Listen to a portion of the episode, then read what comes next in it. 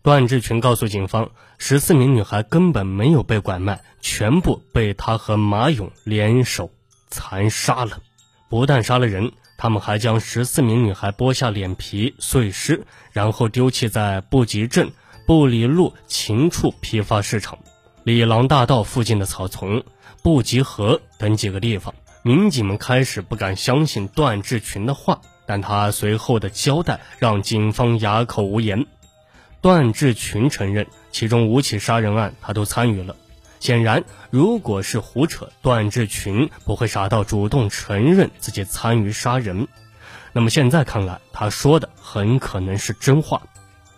你说说看，你们怎么干的？我三月和马勇私奔，四月他就强迫我跟他去骗。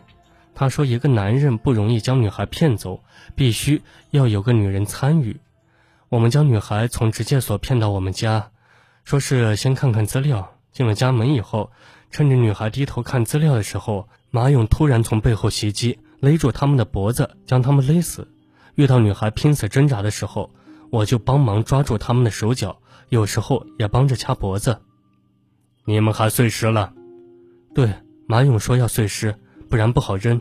碎尸前，他将女孩的脸皮用剪刀全部剥下。还切成几十块扔掉。他说警察有什么颅骨恢复技术，又把头骨用斧头敲碎，还把毛发都烧光。我也不知道为什么。尸体我们都扔掉了，碎尸的菜刀、斧头都藏在出租屋的地板底下。你们为什么杀人？你为什么跟着他干？马勇说现在没钱，将女孩抢劫杀掉。我是被他胁迫的。我从拐卖家庭逃出来以后，都靠马勇养活，我只能事事听他的。我没办法，我愿意合作，求你们不要判我死刑。根据段志群的供述，警方果然在出租屋地下挖出了斧头和菜刀，刀把上都检验到人血。同时，根据反复对现场进行检验，厕所地板和部分墙壁上也发现了人体血迹。最重要的是。在段志群交代的抛尸地点，警方陆续找到十二具碎尸，还有两具没有找到。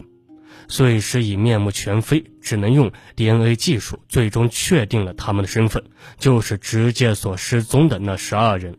由此证据确凿，在铁证面前，马勇也承认了确实杀死了十四名青年，目的就是为了抢劫。十一月二十七日下午。深圳市中级人民法院对马勇、段志群重大杀人抢劫案作出一审判决，被告人马勇、段志群被以抢劫罪依法判处死刑，剥夺政治权利终身。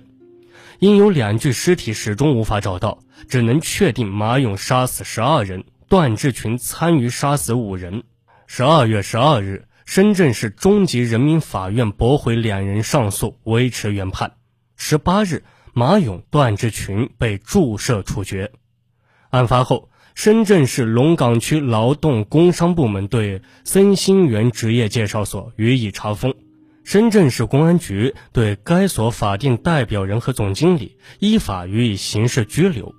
这起案件由此告破，却留下了很多疑问，让我们百思不得其解。第一，马勇作案的目的究竟是什么呢？判决书中明确说明，马勇是抢劫杀人，这根本不符合逻辑。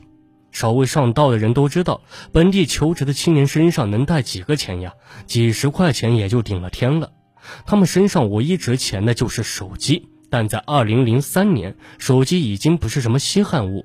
这些女孩都是打工家庭，手机档次都很低，也值不了几个钱。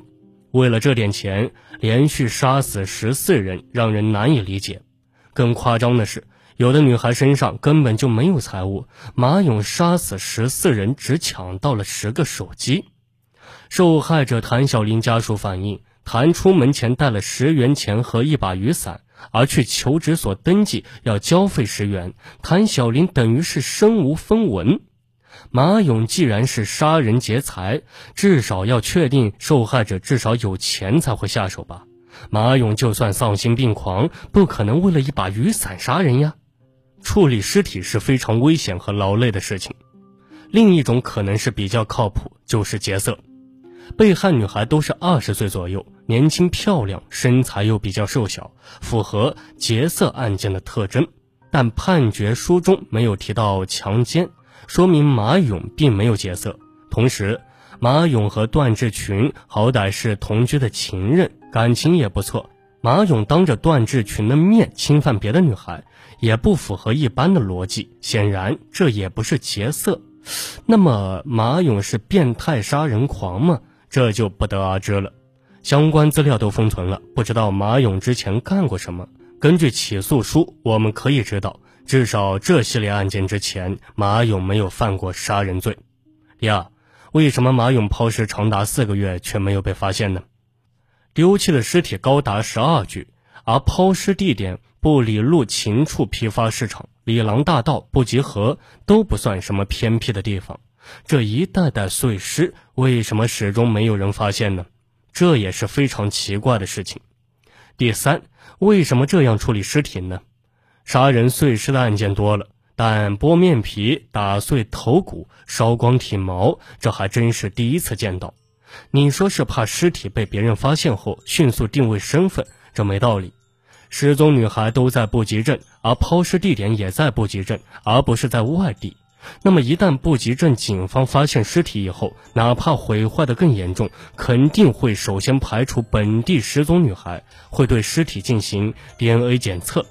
以上那些手段是完全不阻碍 DNA 检测的，也就不能阻止警方发现尸体是谁。那马勇这样搞究竟什么意义呢？这是为了碎尸而破坏，还是为了破坏而碎尸呢？说通俗点，是不是虐待发泄后再杀人灭口呢？第四，马勇作案手段很奇怪。马勇公开去职业介绍所诈骗，就必须长期在这里出入，抛头露面。那么他肯定会被不少人看到，很难隐藏自己的行踪。既然他是为了连续杀人，为什么要始终在一家介绍所骗人？布吉镇上就有二十多家大小职业所。